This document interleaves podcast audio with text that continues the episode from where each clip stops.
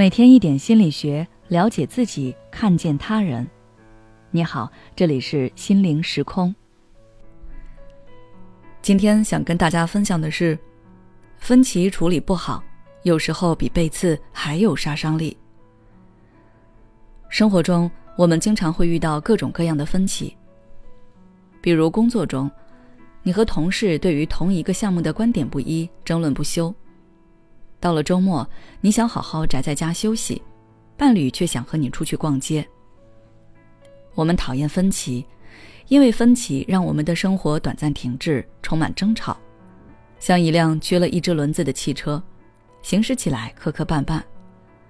所以分歧就像只过街老鼠，有些人见到避之不及，而有些人只想打死它。这也就有了人们对待分歧的两种常见态度：沉默逃避，或是争论不休。分歧的存在，难道真就是百害而无一利吗？其实也不尽然。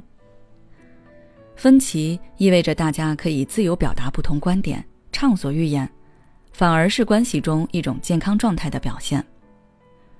你可以想一下。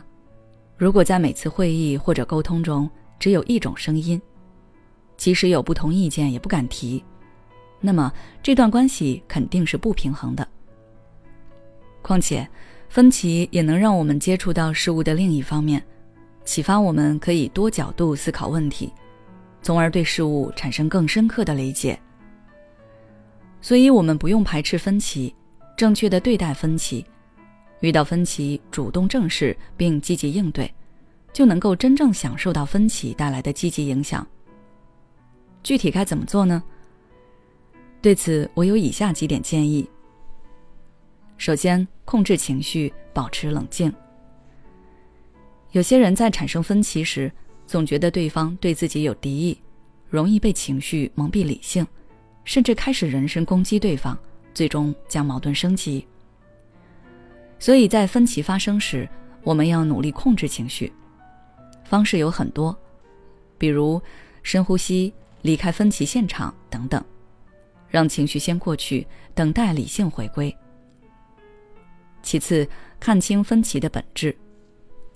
试想一下这样的场景：下班回家，吃完妻子做的饭后，你瘫在沙发上玩手机。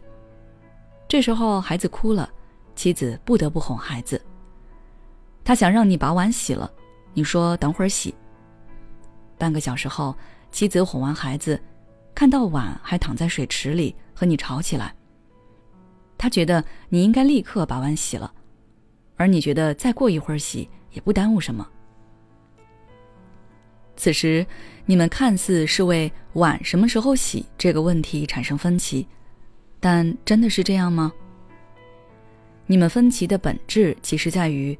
妻子很委屈，觉得自己又要做饭、洗碗，还要哄孩子，而你没有承担家庭责任。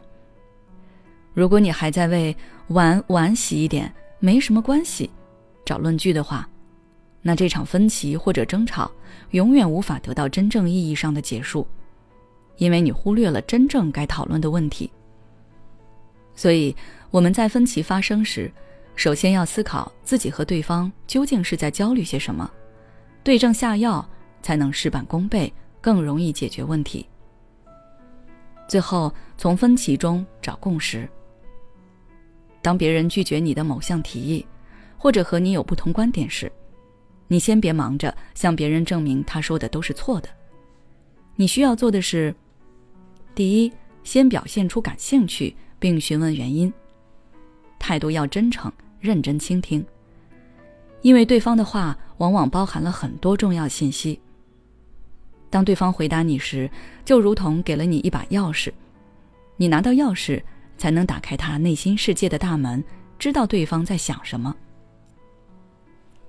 第二，了解对方观点背后的原因后，用自己的话复述一遍，这样会让对方觉得自己被倾听、被尊重。会降低对你的防备甚至敌意。同时，在复述的过程中，对方也许会纠正你，这就避免了双方理解上的误会。第三，不卑不亢的表达自己的观点，但不要将两种观点对立。这样做既可以表明出自己的立场和想法，又大大降低了对方的敌意和反感。多用“在我看来”“对我来说”“同时”这些词汇，少说“但是你错了”。好了，今天的内容就到这里了。如果想了解更多相关的内容，可以微信关注我们的公众号“心灵时空”，后台回复关键词“人际关系”就可以了。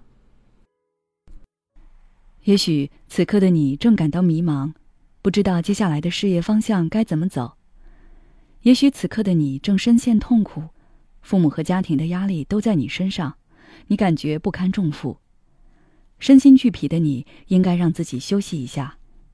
我们组建了专业的心理救援队，也许可以帮到你。只要你关注“心灵时空”，回复“咨询”，就可以参加我们的心理咨询活动了。